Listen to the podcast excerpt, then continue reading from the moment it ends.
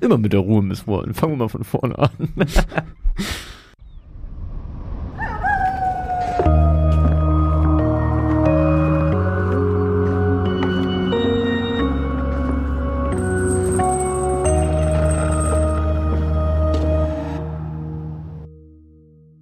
Moin und herzlich willkommen bei Geschichten aus dem Altbau, dem Grusel-Podcast mit dem X-Faktor, mit Christoph Wellbrock und Josch Kliemann.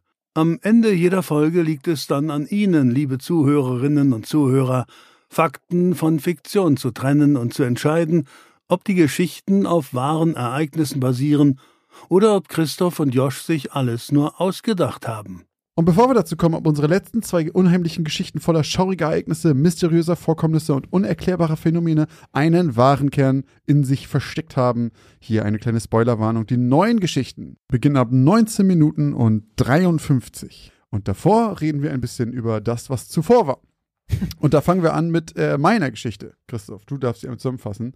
Genau, deine Geschichte hieß äh, Die Ranch. Ich kann das ja noch mal einmal kurz äh, recappen, denn es ist ja schon wieder zwei Wochen her, dass wir alle diese Geschichte gehört haben. Ein junges Paar macht so einen Aussteiger-Move. Äh, er ist, glaube ich, Softwareentwickler und sie ist selbstständige Handwerkerin, meine ich. Ja. Ähm, auf jeden Fall haben sie beide keine Lust mehr auf die Stadt und kaufen sich für einen ja, spottbilligen Preis, glaube ich, auch eine alte Ranch. Die ist auch ein bisschen wild, also verwildert und ein bisschen baufällig.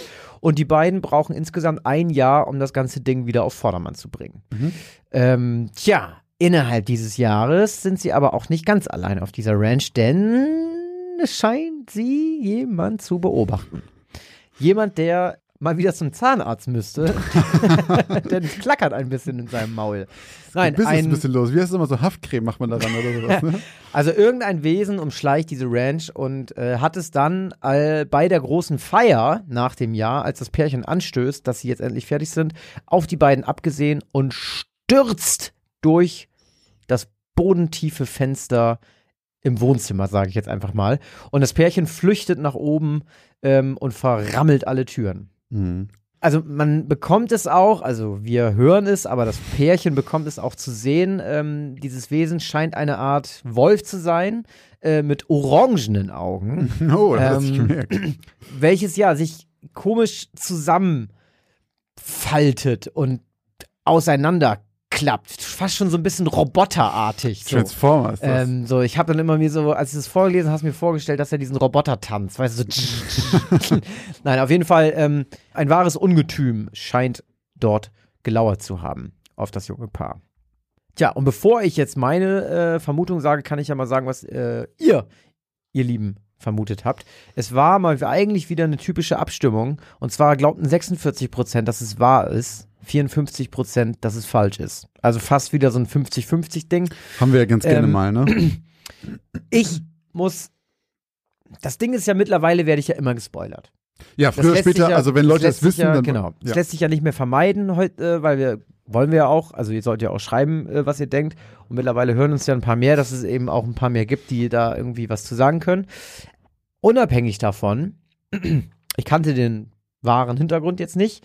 Ähm, da bin ich auch gespannt drauf, was es ist. Ich glaube aber immer, und das habe ich auch schon als Beleg dafür, kann ich auch sagen, dass ich das in der vorherigen Folge auch schon gesagt habe, dass es mich getriggert hat, dass du orangene Augen gesagt hast. Ja. Deswegen habe ich es mir auch gemerkt. Das ist so speziell, dass das irgend, dass du das, dass ich gedacht habe, das hat der Safe aus einer wahren Geschichte rausgenommen, das sind orangene Augen gewesen. Und das hast du übernommen. Und deswegen sage ich, dass die Geschichte wahr ist. Nur anhand dessen, Dass diese eine. das könnte alles sein. Das könnte sein, du hast dir das ausgedacht, du wolltest mal wieder irgendeine so eine Werwolf-Geschichte erzählen. Dann habe ich gedacht, ja, das kann auch, das kann auch einfach irgendeine so eine Ja. Ranch in den USA sein und irgend so ein Monster oder so, oder man glaubt, dass da eins ist. Aber dieses orangene Augending, das hat mich gekriegt. Und ich sage, auch in der wahren Story haben die Leute von orangenen Augen berichtet.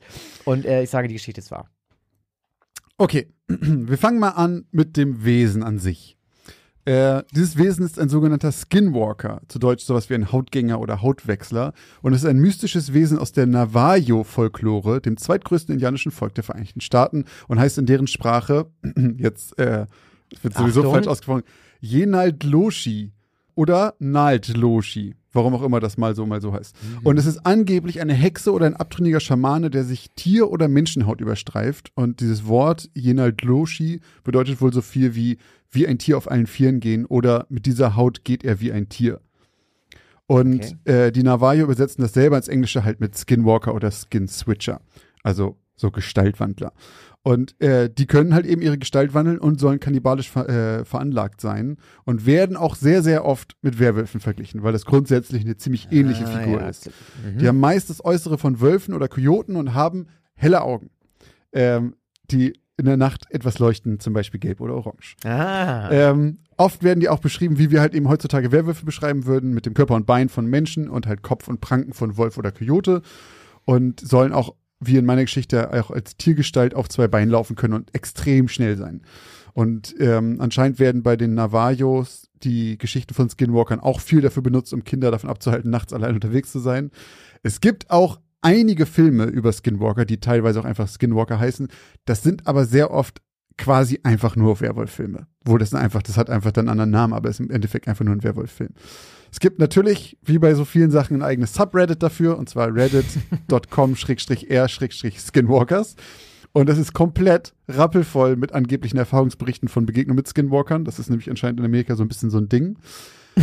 So, und das ist halt Typisch, wo, wo sonst? ja, pass auf. Es wird noch, es wird noch sehr viel amerikanischer. So, das ist diese, dieses Wesen, überge- Skinwalker. Die Skinwalker alle übergewichtig? Was es auch noch gibt, ist eine Skinwalker Ranch. Und das ist eine Ranch im Südosten von Ballard in Utah, genau wie in meiner Geschichte. Mhm. Und wenn man alles glaubt, was über diese Ranch erzählt wird, dann äh, geht's da richtig ab. Also UFO-Sichtung noch und nöcher, Bigfoot-artige Kreaturen, Kornkreise, leuchtende Sphären, die in der Luft rumschweben, Poltergeister, interdimensionale Gestaltwandler und Skinwalker. Also wirklich alles, was das paranormale Herz begehrt. Dafür ist Skinwalker dann aber ganz schön speziell eigentlich, ne? Richtig, die haben so, die haben wirklich den Tisch bunt gedeckt mit paranormalen Sachen und nehmen dann ein sehr spezifisches ähm, Vieh noch rein. Ich glaube, weil das halt so eine Gegend ist, wo, Wo die Navajos mal waren Hm, oder okay. sowas.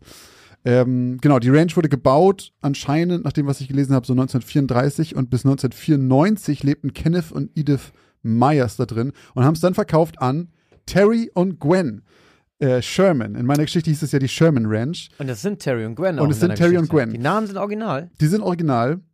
Cool. Äh, deswegen waren die auch so schwer auszusprechen und ich habe sie trotzdem beibehalten. Hä, wie geil ist das denn? Hast du nicht off the record gesagt, wie dumm du deinen Namen gewählt hast? Ja, ich wollte dich ja ein bisschen reinlegen. du Asi. Ähm, genau, die beiden haben da aber nur zwei Jahre gelebt und haben es dann an Robert Bigelow verkauft. Und das ist ein Geschäftsmann, der ein Weltraumunternehmen gegründet hat, Bigelow Airspace, und ein großer Freund von paranormaler Investigation und Parapsychologie ist. Also der hat da, der war gefundenes Fressen dafür. Der hat die dann für ein paar Jahre behalten und 2016 weiterverkauft an Adamantium Real Estate LLC. Die haben sofort alle Straßen zur Ranch blockiert, alles mit Stacheldraht eingezäunt, überall Kameras aufgestellt und seitdem produzieren sie für den History Channel die Serie Skinwalker Ranch. Es gibt eine Reality TV und hier bitte Reality TV in ganz, ganz großen Anführungszeichen lesen. Ähm, eine Show für den History Channel. Auch für um History Channel könnt ihr auch schön Anru Anführungszeichen machen, weil die sehr viel über Aliens machen mittlerweile. Auf jeden Fall gibt es, ich glaube, es gibt zwei Staffeln davon. und Ich glaube, die produzieren gerade die dritte.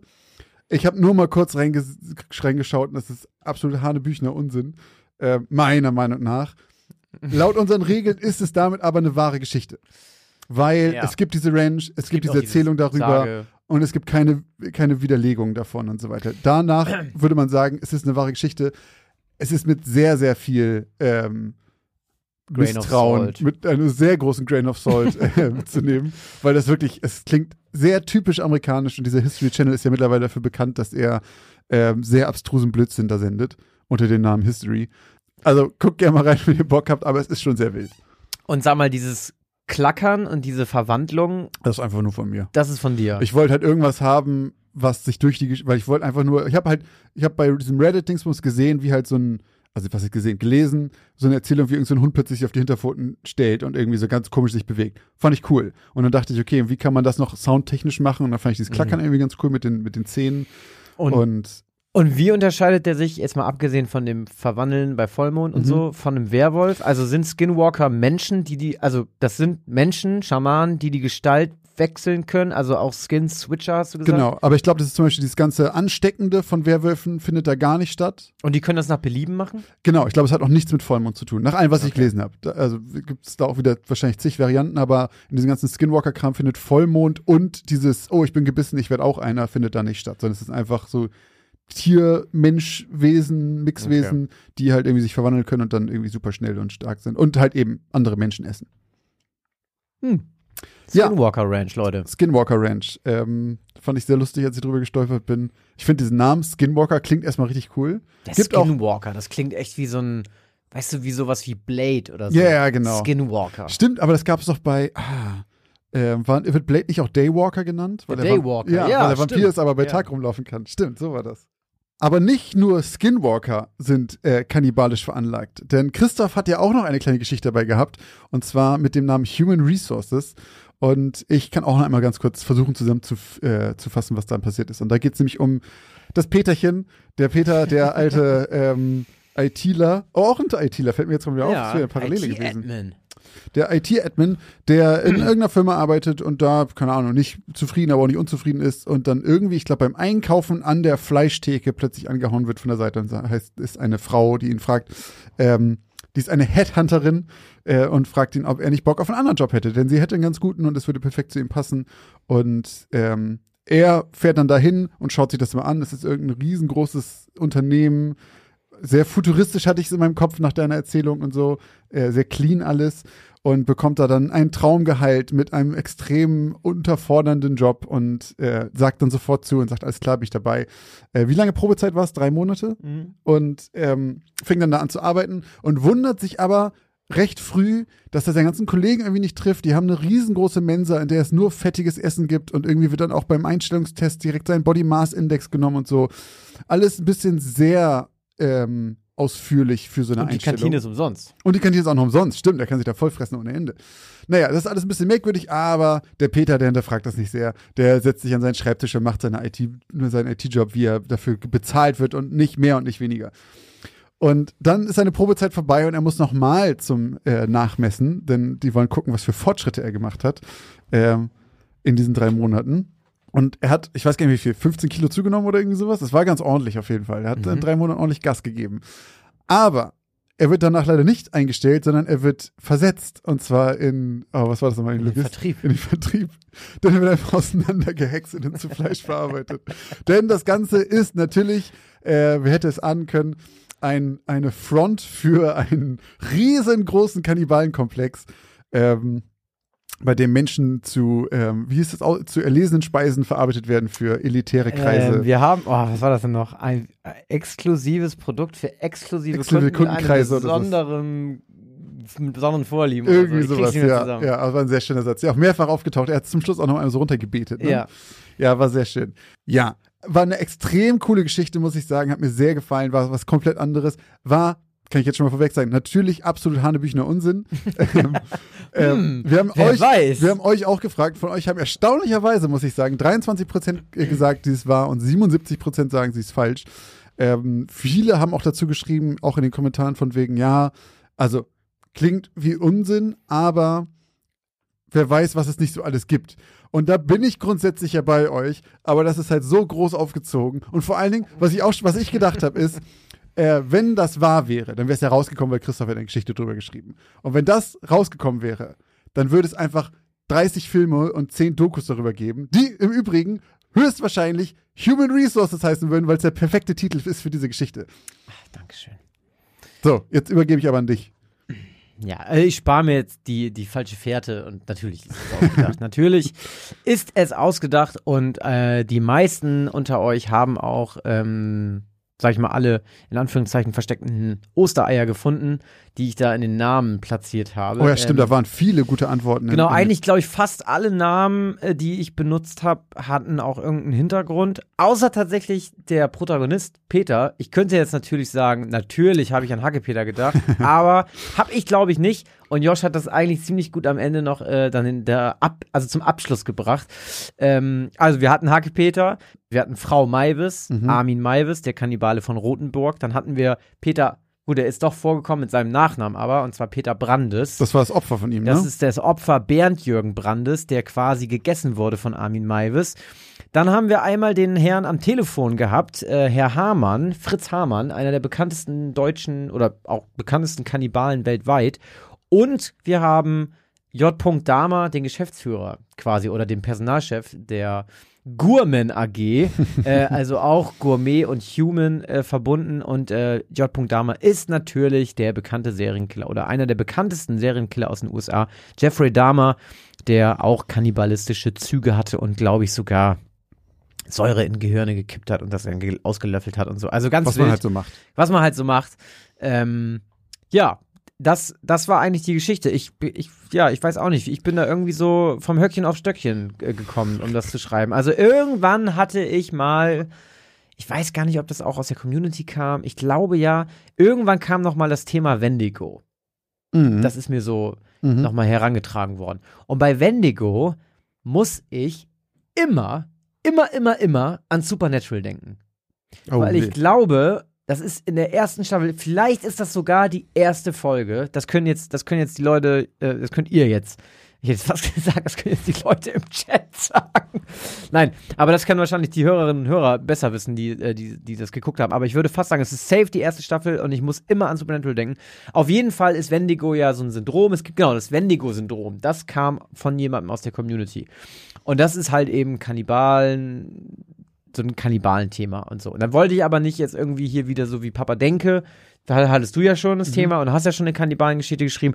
Und dann musste ich mir irgendwie was Spezielleres ausdenken. Und dann kam ich irgendwie auf diese Riesenfabrik, wo die einfach ihre Angestellten verkaufen und Ich finde halt, es war, ich fand deswegen echt cool, weil es halt wirklich was anderes war, weil es keine Geschichte war von wegen, oh, mal gucken, wo es uns führt, sondern es war sofort klar und es war mehr so ein, du setzt dich in so einen, in so einen Rollercoaster und äh, so genießt die Fahrt so ein bisschen, weil du weißt genau und bist so gespannt, was kommt noch so links, rechts, was taucht dann noch so auf. Ja. Und so ein Ding war das irgendwie. Das fand ich echt, äh, also es hat mir auch wirklich beim, beim Aufnehmen schon einfach Spaß gemacht, daneben zu sitzen und zu gucken, okay, mal gucken, was er noch alles abhakt so ein bisschen und so. ja, schön, das ist gut. Ja, Ich muss bei übrigens, da muss ich auch mal kurz einhaken, bei Wendigo natürlich nicht an Supernatural denken, weil ich das nie geguckt habe, Oh, sondern an äh, Ravenous. Ein äh, meiner Meinung nach sehr guter Film, der hat gar nicht so mega gute Bewertungen, hat extrem merkwürdige Musik, aber es ist mir sehr im Kopf geblieben für die Musik. Äh, Mit Okay. Guy Pearce und Robert Carlyle. Äh, so ein Thriller, Horror, was auch immer, spielt irgendwie im, ich glaube, im amerikanischen Unabhängigkeitskrieg. Ähm, und da gibt's halt auch, da taucht auch Wendigo auf. Ähm, kann man mal gucken, ist, ist speziell, Leute. Ich warne euch vor, ist etwas speziell. Josh hier wieder mit seinen. Josh, Josh hat immer, der wirft immer hier so Filmempfehlungen ein. Ne? Ja, gerade mal von wem Leute? ich den hab, wo- woher ich den Film kenne. Weiß nicht, Wolf? Nee, von, Jan, von Jannis. Wie jeden, Ach so, von Janis. Ja. Ja, Jo- Josh, bereit, Leute, macht euch bereit. Josh, der plant hier wahrscheinlich noch heimlich still und leise seinen nächsten Podcast. Der macht hier bald so einen Film-Podcast. Ja. Das ist immer, der glänzt immer zwischendrin, so, weißt du, während ich ja sage, ja, hier Supernatural, kommt Josh hier, übrigens äh, mit Josh Carlyle und ähm, wenn ich mich recht erinnere, produziert ähm, von Mimi. Leute, falls ihr Bock drauf habt, schreibt's mir in die Kommis. Nein. Nee, aber ähm, genau, also die Geschichte ist natürlich ausgedacht, die meisten von euch hatten recht. Und ähm, die, die mir auf den Leim gegangen, gegangen sind, Herr mit der Kohle. her mit der Kohle. Nein, Quatsch, äh, hat mich gefreut, euch äh, hinters Licht geführt zu haben. Ja, fand ich auch cool. Ich finde es auch wirklich, ich finde es immer cool, dass man, das ist ja wieder so eine typische, wer weiß, was die Leute mit ganz viel Geld im Geheimen machen und so weiter, Geschichte so ein bisschen. Und ich finde es immer, dass man sowas hört, man, man weiß das, also du hörst, das haben auch ganz viel geschrieben. Ich bin mir ziemlich sicher, dass es Blödsinn ist. Aber wer weiß. Und dass die Leute jetzt einfach zwei Wochen Ja. lang so ein bisschen mit so einem leichten Grübeln vielleicht durch die Gegend gehen und überlegen, so, ja, wer weiß, ob es sowas nicht mehr gab. Aber da muss ich auch noch mal ganz kurz was erzählen, bevor wir weitermachen, weil weil das jetzt ja thematisch passt. Also ich, äh, ich arbeite ja quasi bei der Firma, die das Y-Kollektiv produzieren. Ja. So, Leute, viele von euch wissen das ja auch schon. Und wir haben mal äh, einen Film gemacht. Stimmt. Äh, über Kannibalismus von, ähm, oh, wie heißt denn der noch? Samu Samuel, Samuel heißt der, der Typ, der den Film gemacht hat, der Autor. Und das war echt ein geiler Film. Also ein kra- krasser Film. Kann ich an dieser Stelle mal auch echt ähm, empfehlen. Also ähm, gibt's auf YouTube Y-Kollektiv, müsst ihr mal Kannibalismus suchen. Und das ist ja, das ist ja unfassbar, ne? Also da werden die Leute Chef genannt, Mhm. also quasi amerikanisch ne? Chef für Chefkoch.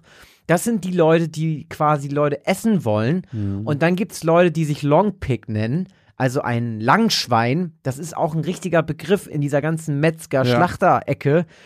Und dann sagen die einfach sowas wie, ich bin ein altes Langschwein und ich möchte jetzt geschlachtet werden. Und dann, also, Ja. da denkst du dir, was reiche Leute machen, da denkst du dir einfach, was Leute auf, in irgendwelchen Foren machen, weißt Es du? sind einfach starke Bitte. psychische Krankheiten auf beiden Seiten Ja. der, des, Ja, ja, des. Feldes da und die treffen sich dann irgendwo im Internet, weil das Internet halt der perfekte Platz ist für genau sowas. Alter Schwede, also, Aber kann man wirklich Harter gucken. Tobak. Äh, Habe ich auch äh, geguckt. Ich finde, das ist echt war ganz äh, gut, ne? spannend, ja. Jetzt machen wir eine kurze Werbeunterbrechung. Was glaubt ihr, gebt ihr eigentlich so für Essen im Monat aus? Oder für Klamotten? Oder um nebenan in dem kleinen süßen Café einen Cappuccino zu trinken? Was auch immer ihr gerade vermutet, vielleicht liegt ihr mit diesen Vermutungen ganz schön daneben. Wenn ihr das mal überprüfen wollt, dann kann euch die App Finanzguru dabei helfen, denn dort könnt ihr Budgets einstellen für verschiedene Sachen, die ihr braucht, zum Beispiel fürs Einkaufen, für Essen oder was auch immer ihr sonst ähm, budgetieren wollt und dann mal so einen kleinen Self-Check machen, ob ihr denn wirklich da liegt, wo ihr glaubt, dass ihr liegt oder doch merkt, oh, ich gebe vielleicht ganz schön viel Geld für Cappuccini aus. Und in diesem Fall kann euch Finanzguru sehr dabei helfen, einen Überblick über eure Finanzen zu bekommen und diesen Überblick auch zu behalten. Das Beste daran ist, das Ganze ist vollkommen kostenlos. Ihr habt aber die Möglichkeit für 2,99 Euro im Monat Finanzguru Plus zu holen und ein paar Extrafunktionen freizuschalten. Um dieses Geld aber auch noch zu sparen, um zumindest zu gucken vorher, braucht ihr das überhaupt wirklich? Ist das eine von diesen Ausgaben, die euch hilft? Dafür könnt ihr Finanzguru Plus drei Monate komplett kostenlos testen. Dafür müsst ihr einfach nur den Code Altbau benutzen. Der ist 30 Tage lang gültig und damit bekommt ihr drei Monate Finanzguru Plus vollkommen kostenlos. Ganz wichtig jedoch, das gilt nur für Neukunden. Das heißt, wenn ihr schon Kunde da seid, da seid ihr wahrscheinlich eh glücklich damit und braucht ihn gar nicht. Die Anleitung, wie das funktioniert, könnt ihr ganz einfach hier finden bei uns in den Shownotes. Das haben wir euch wie immer hier verlinkt. Also probiert es jetzt gerne aus und guckt mal, wo ihr bei euren Budgets in Wirklichkeit liegt und ob da nicht für irgendwas viel zu viel Geld flöten geht.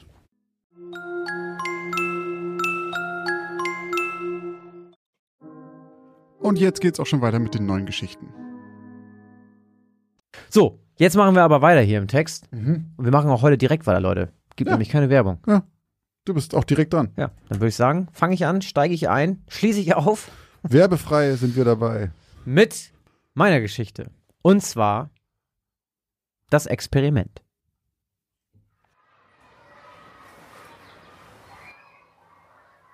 Verwundert sah Matthew sich um. Wo waren denn alle?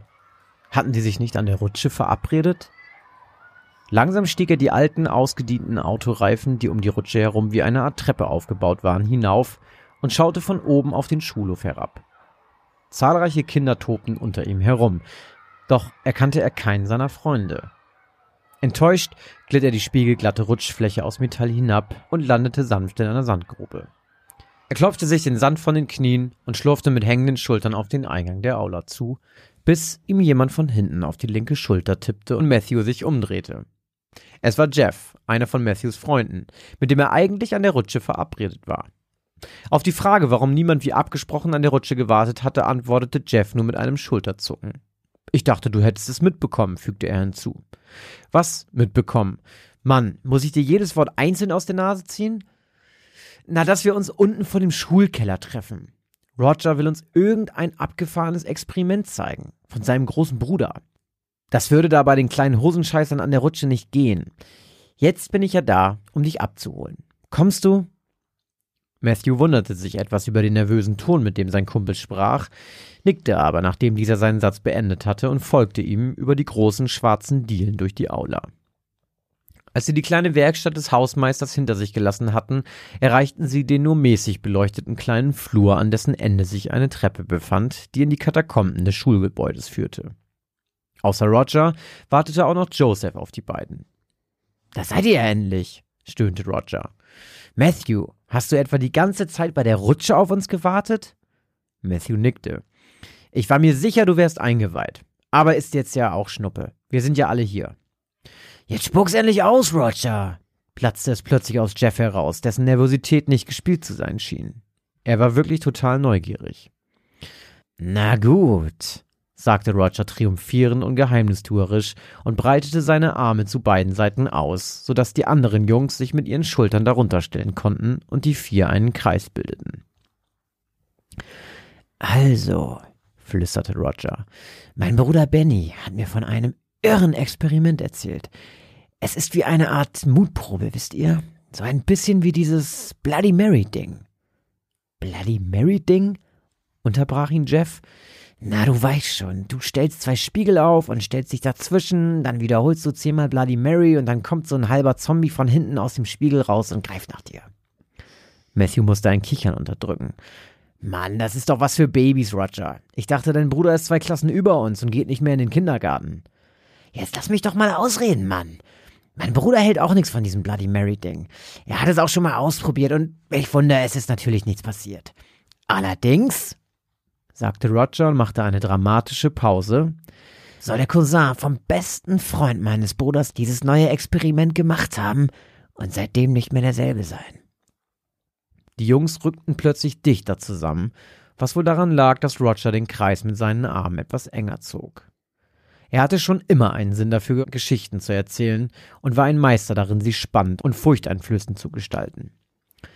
Also, wollt ihr, dass ich weiterrede oder macht ihr Halbstarken euch schon ins Hemd? Lass dich nicht lange bitten, Rog, zischte Joseph und warf den anderen aufgeregte Blicke zu. Na gut, aber ich übernehme keine Verantwortung dafür, falls ihr das Experiment zu Hause macht und es euch so ergeht wie dem Cousin vom Kumpel meines Bruders. Mit sorgfältig gewählten Worten und den zur Spannung erhaltenen nötigen Pausen erzählte Roger seinen Freunden von dem Experiment, vor dem scheinbar sogar sein knapp drei Jahre älterer Bruder Respekt hatte. Als er seinen letzten Satz beendet hatte, schaute er erwartungsvoll in die Gesichter der anderen und hob die Augenbrauen. Und? Das alte Märchen vom Monster im Schrank. Komm schon, Roger. Ist das dein Ernst? sagte Matthew ernsthaft enttäuscht. Ich weiß nicht, Roger, pflichtete Joseph Matthew bei. Also, ich werde die Finger davon lassen, sagte Jeff entschlossen. Ist mir egal, ob ihr mich für einen Feigling haltet, aber ich fordere solche Sachen lieber gar nicht heraus.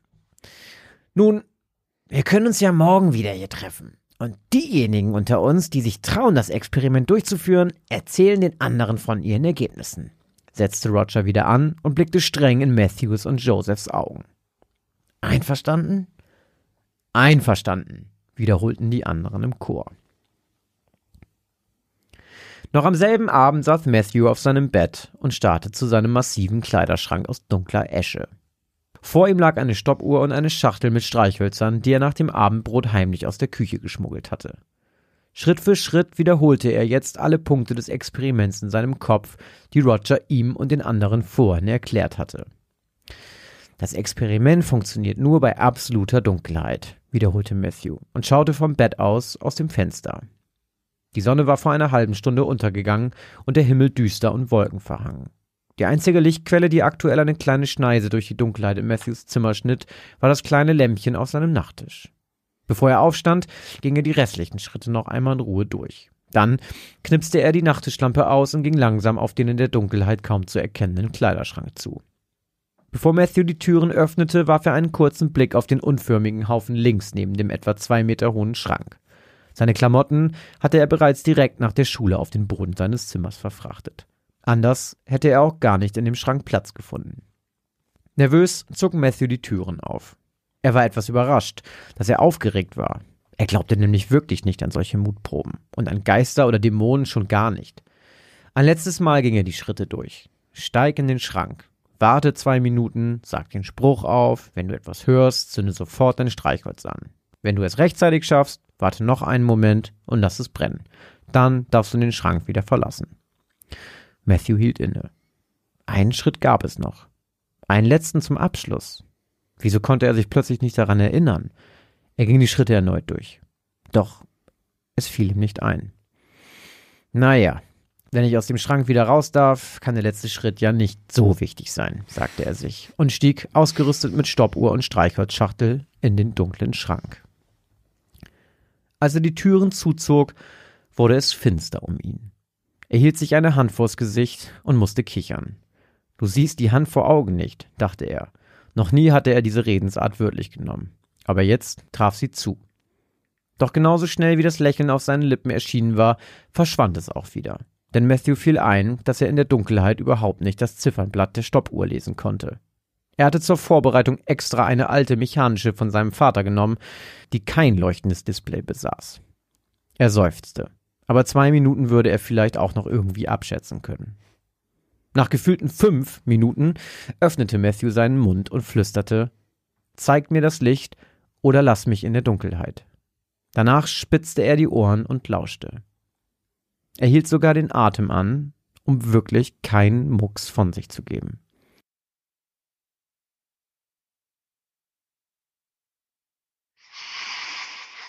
Matthew schreckte auf. Wenn du etwas hörst, zünde sofort dein Streichholz an, rief seine innere Stimme ihm zu, und Matthew gehorchte. Sofort tauchte das kleine Flämmchen am Ende von Matthews Streichholz den dunklen Innenraum des Schrankes in ein wabernes Licht, und Matthew stieg der bekannte Schwefelgeruch in die Nase.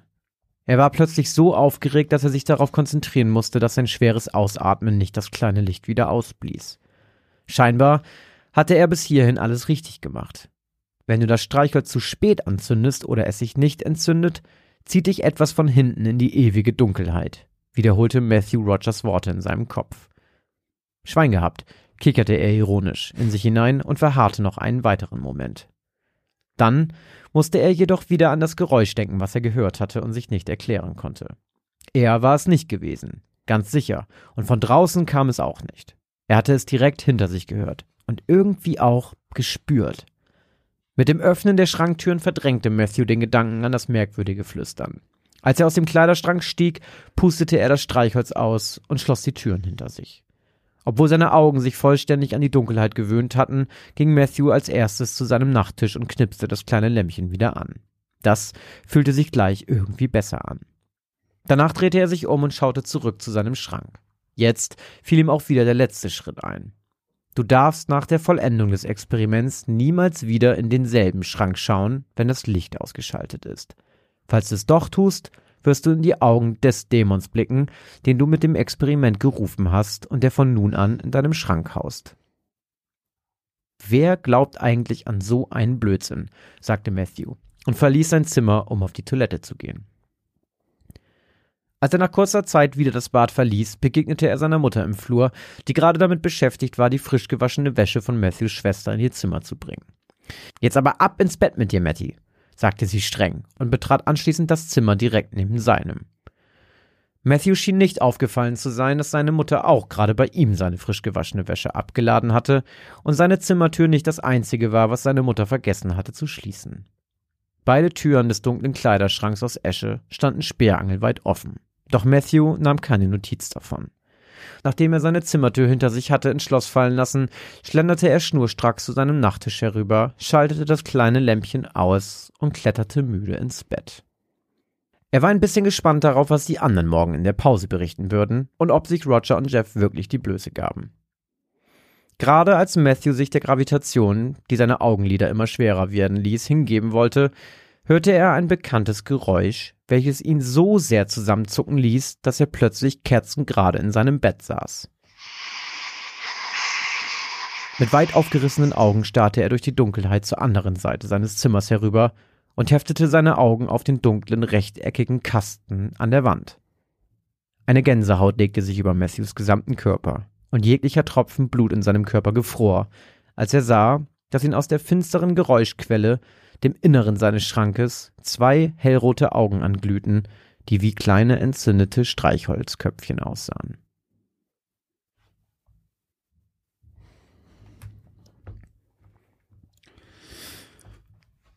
Dieses Experiment ist einfach der schlechteste Deal aller Zeiten. Du kriegst ja nicht mal was dafür. Also im Best Case darfst du nie wieder in den Schrank gucken, wenn, es dunkel ist. Und im Worst Case bist du einfach sofort weg. Das ist ja das stimmt, dumm. das ist richtig dumm eigentlich. Das ne? ist richtig dumm. ja, auf jeden. Lass auf jeden Fall machen. Dann darf ich nämlich, wenn ich Glück habe und nicht sterbe, nie wieder dahin Das stimmt. Gucken. Das stimmt, aber das ist ja tatsächlich auch bei Bloody Mary genau dasselbe. Du hast nichts davon, ne? Sag zehnmal Bloody Mary, dann kommt jemand und holt dich. Und dann so, okay, danke, nein. Na nee, gut, aber nicht. bei Bloody Mary, wenn es halt nicht klappt und du, du quasi merkst, okay, nee, es geht nicht, dann passiert ja auch nichts. Hier ist ja so, entweder verkackst du es und wirst weggezogen oder du schaffst es und darfst dafür nie wieder hingucken, sonst stirbst du auch. Stimmt, das ist irgendwie. Aber ich musste bei der Geschichte ein paar Mal an äh, die eine Geschichte denken, die du auch schon mal erzählt hattest, und zwar mit dem Ouija-Board. Ich glaube, die hieß verrückt. Verrückt, ja. Weil das auch schon wieder genauso war. Irgendwer erzählt die Regeln, ich habe sie nicht so ganz durchgelesen, ah, ich habe irgendeinen Schritt verpasst. Ach, weiß ich auch nicht mehr, wird wahrscheinlich nicht so wichtig sein. Können es auf jeden Fall mal machen. Das ist richtig ein Haufen Wobei Honks, er eigentlich nichts falsch gemacht hat. Stimmt, er hat ja noch dran, nee, seine Mutter hat den Seine Schrank Mutter hat den. Schrank halt aufgemacht. Er hat Ja. halt das Licht ausgemacht, ne? Selber schuld. Bei dem Ouija-Ding war es ja so, sie hat ja einfach das Ding Das Glas umgehauen, weggehauen, ne? ja, Ja. ja, stimmt. Leute, lass die Finger von solchen Ey, ich wollte ich wollt genau das gleiche gerade sagen. Mach den Scheiß einfach nicht. Auch das jetzt gerade so. Ich, warum sollte ich das ausprobieren? Ja, das ist, glaube ich, dieser Nervenkitzel. Ne? Ja, also, den brauche ich nicht. Ich habe genug Nervenkitzel in meinem Alter, Christoph. Ich brauche nicht noch, ich brauche nicht noch zwei flammende Augen, die so mich an, wild. du. Hier Als alter Podcaster, Hier du. ist Action hier, das ist das Podcaster Live, was wir hier leben. Wir brauchen keine, keine gruseligen Experimente. Nee, ich, wie gesagt, haben wir schon oft gesagt, ich würde ich würd mich sowas, äh, nee, würde ich nicht machen. Würde ich einfach nicht machen. Ich auch nicht. Auch nicht für Geld. Nee, nee, ich auch nicht. Wirklich nicht. Was würdest du alles für Geld machen, Josh? Schon, schon- auch schon eine Menge. vieles, ne? schon, schon sehr viel. Könnte immer, ich glaube halt, es ist immer so die Sache, man würde immer sagen, ah nee, würde ich nicht für Geld machen. Es kommt auf die Höhe an. Es kommt auf den Betrag an. Ich glaube halt einfach, also ist klar, es gibt Sachen, die macht man nie für Geld, aber es gibt, glaube ich, ganz viele Sachen, wo es einfach nur eine Frage des Preises ist. Ja, ja, ja, voll. Auf jeden Fall. Das glaube ich auch. Ja, vor allem, wenn es so Sachen sind, die so im, im stillen Kämmerlein passieren. Ja, ja, So genau. Von wegen, jemand sagt zu dir, hier, ich gebe dir 10.000 Euro. du isst ein Stück Hundekot. Ja, So. so. Ich will dich nicht dabei filmen, Ja, ich werde es genau. keinem erzählen, mach's einfach so, weißt du. Ähm, aber ich würde auch nicht für 10.000 Euro gucken. ich glaube ich auch nicht. aber das sind so Sachen, wo man, glaube ich, sagt, okay, da ist, glaube ich, die Frage, wie hoch der Preis ist. Ja, für 100.000 Euro würde ich den Hund dann noch mitessen.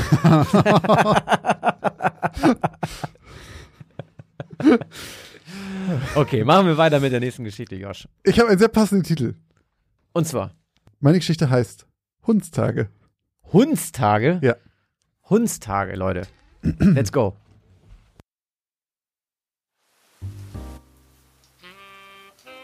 Jack Murdoch stand stumm an seinem Fenster, den trüben Blick auf die regnerische Gasse vor ihm gerichtet, in der das Wasser seit Stunden durch die verrosteten Regenrinnen rauschte und sich prasselnd in kleinen Bächen sammelte, bis sie unweigerlich in der Kanalisation von Chicago verschwanden. Ein bitteres Grinsen flog über seine Lippen. Egal wie viel es auch regnen würde, an der Stadt würde weiterhin Blut kleben.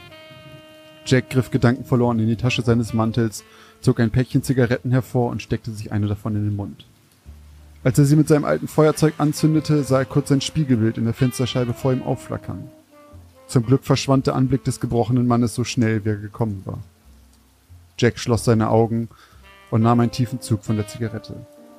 Der Rauch strömte in seine Lungenflügel, zumindest so weit, wie sie es noch zuließen, und für ein paar Sekunden überkam ihn eine genüssliche Ruhe. Dann öffnete er wieder die Augen. Zu seiner Enttäuschung befand er sich noch immer in Chicago dem Juwel des Midwestens, wie die Touristen sagten. Jack schnaubte beim Gedanken daran und Qualm stieß dabei aus seiner Nase. Wenn diese Stadt ein Juwel wäre, dann hätten ihre Einwohner sie schon lange gestohlen. Jack wandte sich vom Fenster ab und schaute mit einem traurigen Blick über sein Büro, wie er es nannte. Hier drängten sich auf 25 Quadratmeter eine kleine Couch, die ihm als Bett diente, ein alter Schreibtisch samt Stuhl, zwei Holzstühle für potenzielle Kunden und ein Aktenschrank. Müde Lichtstrahlen brachen hier und dort durch die halb heruntergelassenen Jalousien vor dem Fenster, die mit Knicken überhäuft waren. Beinahe jede Oberfläche des Büros war mit Staub überzogen, bis auf die Ecke seines Schreibtisches, auf der eine Whiskyflasche und ein paar Gläser standen. In gewohnter Bewegung griff Jack danach und füllte das Glas zu einem Drittel mit dem Elixier, das ihn schon so lange am Leben hielt. Der holzige Geruch stieg ihm in die Nase und mischte sich mit dem verbrannten Tabak in der Luft. Es schmeckte nach Heimat, dachte Jack verbittert, doch er schluckte den Gedanken zusammen mit der bernsteinfarbenen Flüssigkeit schnell hinunter. Während sich das warme Gefühl einen Weg durch seine Speiseröhre bahnte, ließ Jack sich in seinen Schreibtischstuhl fallen und schaute in Richtung Eingangstür. Von innen konnte er die gespiegelten Schatten der Buchstaben auf dem Milchglas sehen. Egg Murdoch, Privatdetektiv. Jack seufzte. Das J war anscheinend mal wieder runtergefallen. Er wollte gerade Anstalten machen, aufzustehen, als sich ein weiterer Schatten zu den Buchstaben gesellte. Die Silhouette eines Kopfes. Und wenn ihn nicht alles täuschte, dann gehörte er einer Frau. Sofort rappelte Jack sich auf und setzte sich gerade in seinen Stuhl. Er schaffte es gerade noch, den Whisky mitsamt Glas in einer der Schubladen verschwinden zu lassen, bevor sich die Tür öffnete. Herein trat eine Frau, die Jack auf Anfang 30 schätzte. Sie trug einen langen, weinroten Mantel, der trotz des eleganten Regenschirms in ihren behandschuhten Händen vom Regen getränkt worden war. Ihr pechschwarzes, wallendes Haar betonte ihre bleiche Haut, die unter den Augen von Tränen gerötet war. Diese verfluchte Stadt hatte eine weitere verlorene Seele ausgespuckt, dachte Jack verbittert, bevor er sich erhob und ihr mit einer Geste einen der Stühle vor seinem Schreibtisch anbot. Jack Murdoch. Wie kann ich Ihnen helfen, Miss? Walton. Nancy Walton, erwiderte die Frau in Rot mit bebender Stimme, bevor sie sich unsicher auf den Stuhl setzte. Ihr Blick huschte durch den Raum und Jack erkannte das flimmernde Zweifeln in ihren Augen. Er hat es schon oft bei seinen Kunden bemerkt. Es geht um meinen Vater, Charles Walton. Er ist seit Tagen nicht nach Hause gekommen. Es sieht ihm überhaupt nicht ähnlich. Wir machen uns fürchterliche Sorgen. Er. Immer mit der Ruhe, Miss Walton, erwiderte Jack mit bemüht ruhigem Ton, während er eine weitere Zigarette aus der Schachtel fummelte. Fangen wir ganz von vorne an. Wann ist Ihr Vater verschwunden? Am 14. Februar, vor vier Tagen. Er ist morgens mit seiner Mistgabel aus dem Haus und. Mistgabel? schob Jack fragend ein. Mein Vater kümmert sich um die Gärten und die Pferde auf den Anwesen wohlhabender Familien im Wicker Park, während sie auf Reisen sind. Sein Arbeitsort wechselt ständig, daher nimmt er sein Werkzeug immer mit nach Hause. Jeden Tag geht er mit seinem Gehstock, der Mistgabel und einem Rebmesser aus und kommt gegen vier Uhr nachmittags zurück. Nancy schluckte. Außer am 14. Februar. Ich gehe davon aus, Sie haben die Polizei bereits kontaktiert. Natürlich, aber es passiert nichts. Seit Tagen werde ich nur hingehalten. Ob ich sicher wäre, er sei nicht einfach nur in einem Pub versackt, haben sie mich gefragt. Jack konnte die Verzweiflung in ihrer Stimme beben hören. Er ersparte sich die Nachfrage, ob sie sich denn wirklich sicher sei. Wo genau hat Ihr Vater denn zuletzt gearbeitet? fragte Jack, während er einen Notizblock samt Stift aus seiner Schublade zog. Er arbeitet im Moment für eine Familie Porter, während sie auf Europareise sind. Er hat einen Schlüssel für das Grundstück bekommen. 158 Pinewood Drive. Aber ich war schon dort. Es ist alles verlassen und verschlossen. 158 Pinewood Drive. Porter. Notierte sich Jack und driftete gedanklich plötzlich ab. Etwas an diesem Namen und dieser Adresse kam ihm bekannt vor. Doch er konnte den Finger nicht darauf legen. Ein mulmiges Gefühl, das nichts mit dem eben verschluckten Whisky zu tun hatte, machte sich in ihm breit. Er zwang sich dazu, sich wieder zu konzentrieren. Gibt es sonst noch irgendetwas, was ich wissen sollte? Nancy hielt eine Sekunde inne, öffnete ihren Mund und schloss ihn wieder, ohne dass ein Wort herauskam. Ja, hakte er nochmal nach. Ich weiß nicht, ob es wichtig ist, aber mein Vater hatte etwas von, naja, großen schwarzen Hunden erzählt. Wachhunde der Porters? Nein, er sagte, sie tauchten einfach auf und Nancy räusperte sich, verschwanden plötzlich wieder. Sie schüttelte den Kopf, als hätte sie versehentlich etwas Dummes gesagt. Vergessen Sie es. Mein Vater ist schon alt. Es war vermutlich nichts. Mit diesen Worten erhob sie sich von ihrem Stuhl, griff nach ihrem Regenschirm und hielt Jack ihre Hand zum Abschied hin. Ich zähle auf Sie, Mr. Murdoch. Ich werde tun, was ich kann, versprach er, reichte ihr die Hand und sah zu, wie die Frau im roten Mantel wieder aus seiner Tür verschwand. Er sah dem verschwommenen roten Fleck nach, der vor seinem Fenster durch den Regen der Gasse verschwand, und verblieb dort einige Minuten nachdenklich. Schwarze Hunde murmelte er. Schwarze Hunde. Der Begriff kam ihm so bekannt vor, als hätte er ihn irgendwo zwischen dem Whisky-getränkten Gemurmel der durstigen Seelen in den verrauchten Kneipen von Chicago schon einmal vernommen. Doch egal wie angestrengt er darüber nachdachte, die Erinnerung blieb verschlossen. Bis Jack schließlich seinen Hut von der Garderobe nahm und sich auf den Weg nach Wicker Park machte.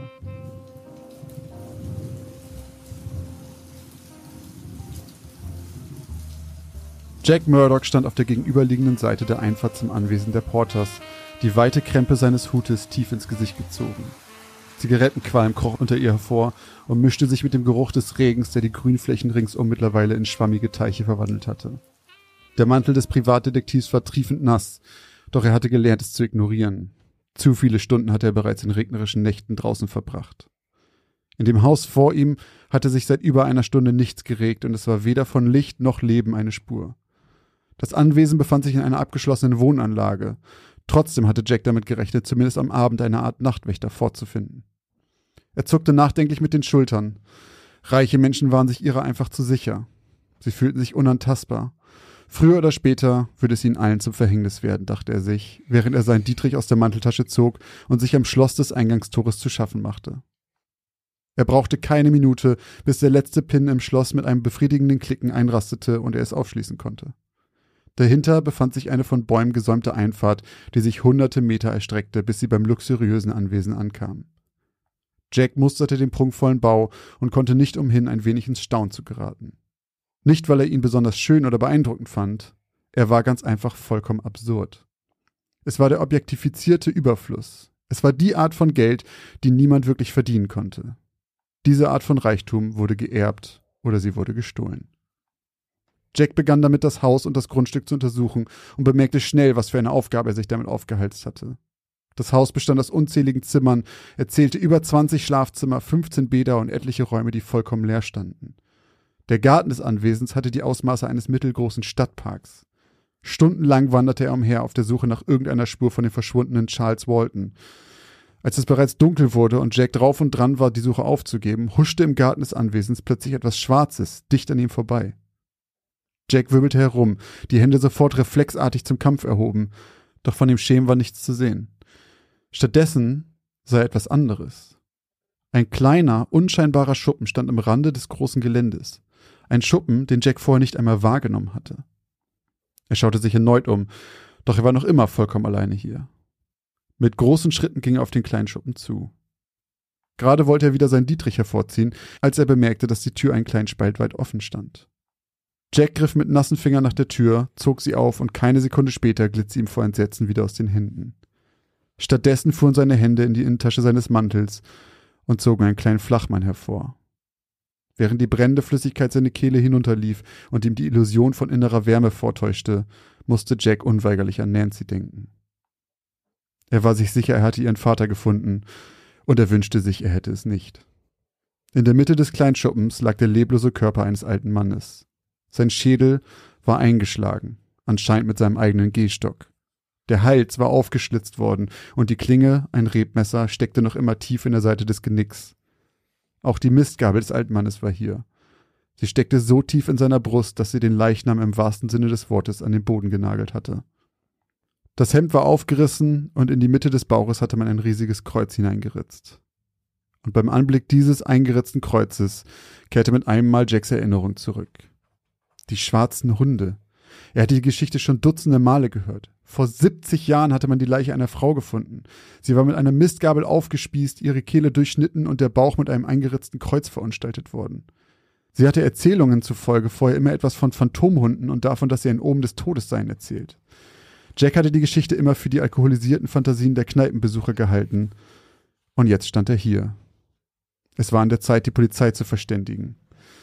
Als er sich umwandte, sah er gerade noch, wie mehrere Schemen, die wie schwarze Tiere aussahen, im dichten Regen verschwanden und ein eiskaltes Gefühl überkam ihn. Er hob den Flachmann, der noch immer seiner kalten und nassen Hand lag, an die Lippen und leerte ihn. Doch dieses Mal konnte nicht einmal der Alkohol das kalte Gefühl in seiner Brust lindern.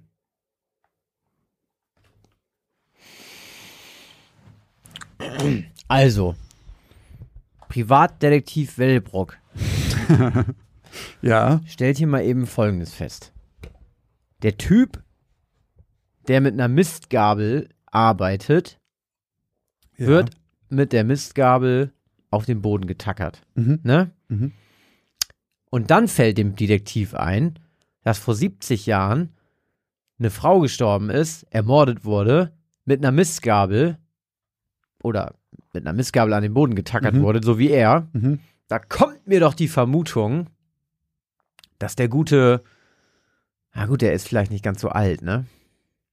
Aber da hätte es ja vielleicht auch eine Verbindung geben können. Also warum schreibst du, beide werden mit einer Mistgabel an den Boden getackert Mhm. und aber, aber ganz am Anfang sagst du halt noch, dass die Frau da reinkommt und sagt, mein Opi hat immer eine Mistgabel dabei und der kümmert sich hier um die Gärten. Die Familie ist doch verflucht. ich sag's dir, Alter, die Familie hat die Reichen da, da ausgenommen. Oh, und, da- Und- da haben die Reichen sie verflucht? Ja, vielleicht sind das so, mm, ich würde jetzt sagen, diese Hunde, das ist einfach, das ist so ein Ohm, das sind so diese Wachhunde, diese reichen Wachhunde, das ist das Ohm. Und die, und die Familie von der Frau im roten Kleid, die hat damals Scheiße gebaut. hat's faustdick hinter den Ohren. Pinewood Drive. Die hat da, die hat die alte, altehrwürdige Familie da. Ich sag's dir. Das ist jetzt schon, ich sag's dir jetzt schon. Okay, Detective Well, Das war aber hier, glaube ich, mal die erste Detective-Geschichte generell, also kein Detective, aber Privatdetektiv. Aber es war so die erste Geschichte so in dem Stil von dir. Ja. Ne, so ein natürlich, ein heruntergekommener, ich würde auch fast sagen, der hat auch ein knitteriges Hemd und einen zu großen Anzug oder so. Stimmt, das war bei deinem Typen so, ne? Ja, die sehen auch immer alle scheußlich Die sehen aus. doch alle gleich aus, die Natürlich ein Alkoholiker, Schweralkoholiker Mhm. eigentlich. Ähm, Kettenraucher. Kettenraucher und kennt sich aus in Chicago. Kennt die Unterwelt, kennt die Oberwelt und ist von beiden Welten abgefuckt. Hat alles schon gesehen. Und das Juwel, der alte Rubin, könnte auch mal wieder eine Politur vertragen. Der.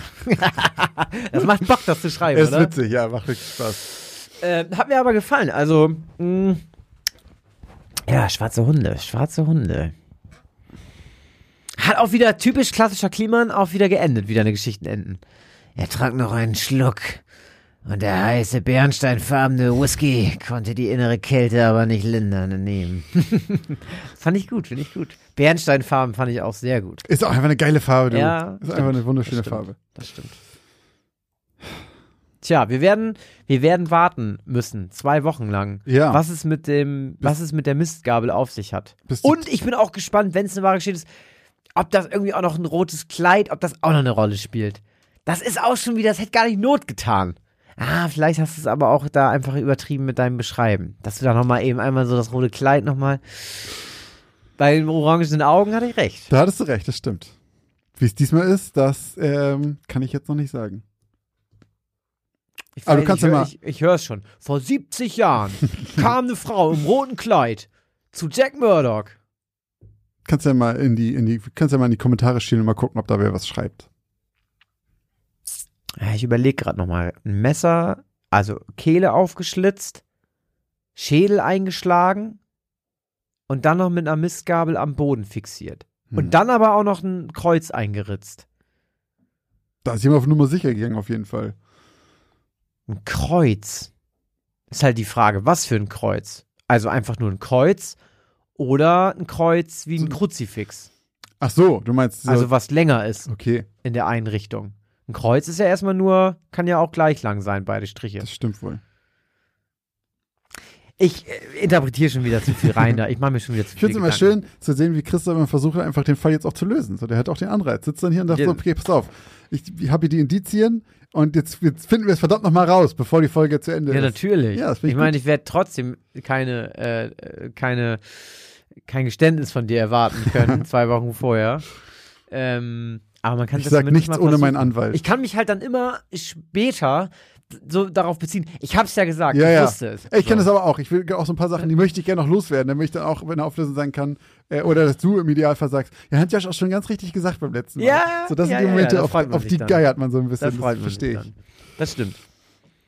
Worüber wir uns natürlich auch wieder gefreut haben, ist euer Support. Denn zum Beispiel bei Steady ist eine neue Person unserer Familie äh, hinzugekommen, und zwar der gute Erich. Vielen Dank, Erich, dass du bei Steady ab jetzt dabei bist. Kurs geht raus, Erich. Vielen Dank. Und auch bei PayPal wollen wir einmal Danke sagen, denn dort gab es wieder einige Strafeuros, die bezahlt werden mussten, und zwar einmal von Melita, die bei Parasit noch äh, einmal falsch hing, Oh ja. Ticken her. Dann Ole hat die vier Jahreszeiten erwischt, Fabian Meyer lag einmal falsch und Daniel lag zweimal falsch. Ja, und dann auch vielen Dank an Darlene und Carmen, die uns ebenfalls unterstützt haben. Vielen Dank. Vielen Dank euch. Und natürlich auch an dieser Stelle vielen Dank an alle, die uns monatlich sowieso supporten. Vielen Dank. Wir sagen ja immer, worüber wir uns gefreut haben, worüber wir uns freuen. Ihr könnt euch jetzt aber vielleicht auch über etwas freuen, denn ihr kennt ja unsere normalen Wege, wie ihr uns supporten könnt. Wir haben alle Links dazu bei uns äh, in den Shownotes oder eben auch auf unserer Website www.geschichtenausdemaltbau.de. Da findet ihr alle Links, wie ihr uns finanziell unterstützen könnt und so weiter und so fort. Allerdings findet ihr auf unserer Website geschichtenausdemaltbau.de jetzt ab Sonntag, möchte also quasi dem am 31. dem 31.07., dem Ja. letzten Oh, Tag im. Juli, Ja. ähm, noch eine weitere Möglichkeit, wie ihr uns supporten könnt. Und bei dieser bekommt ihr auch was zurück. Und zwar launchen Josh und ich jetzt zum ersten Mal unsere erste kleine Mini-Merch-Line. Und zwar launchen wir Merch aus dem Altbau.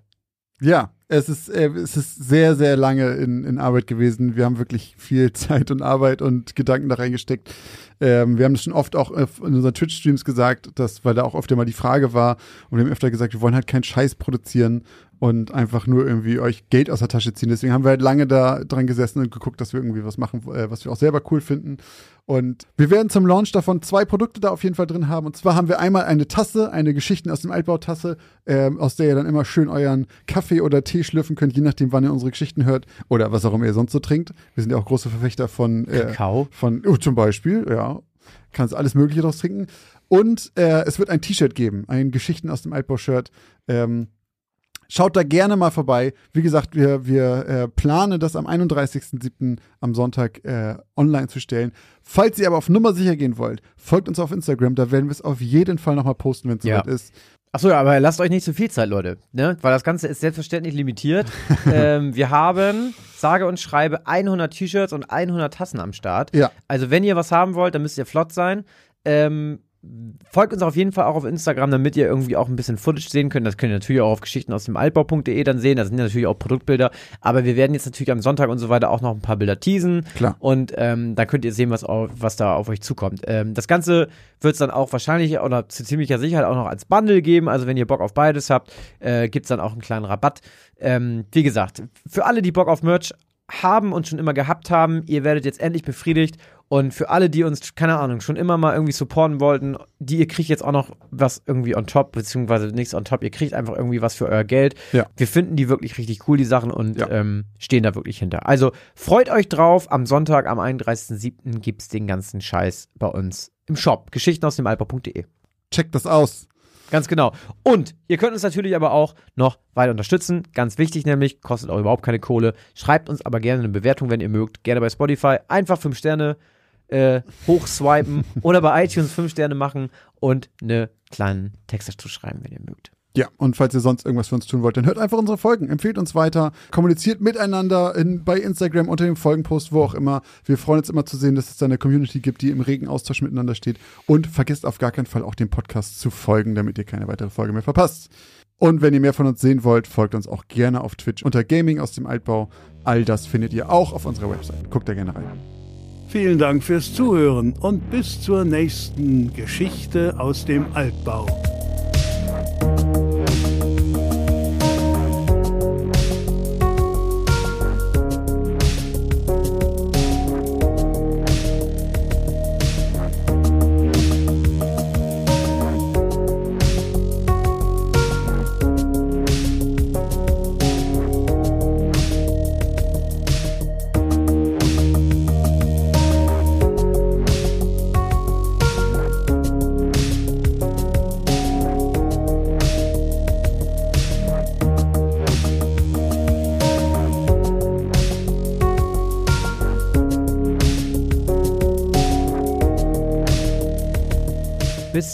Jemand von hinten auf die linke Schulter tippte und Matthew sich umdrehte. Es Mach war- mal, du hast Matthew sich. Und Matthew. Scheiße, Name. Ich habe, als du dir das erste Mal gesagt hast, hab ich schon gedacht, oh Gott, Christoph, warum nimmst du den Matthew? und Matthew und Matthew sich umdrehte. Und Mann, das ist ja so scheiße. und Matthew sich umdrehte. Es war Jeff, einer von Matthews. Oh Mann, scheiße, wie oft habe ich diesen Namen geschrieben?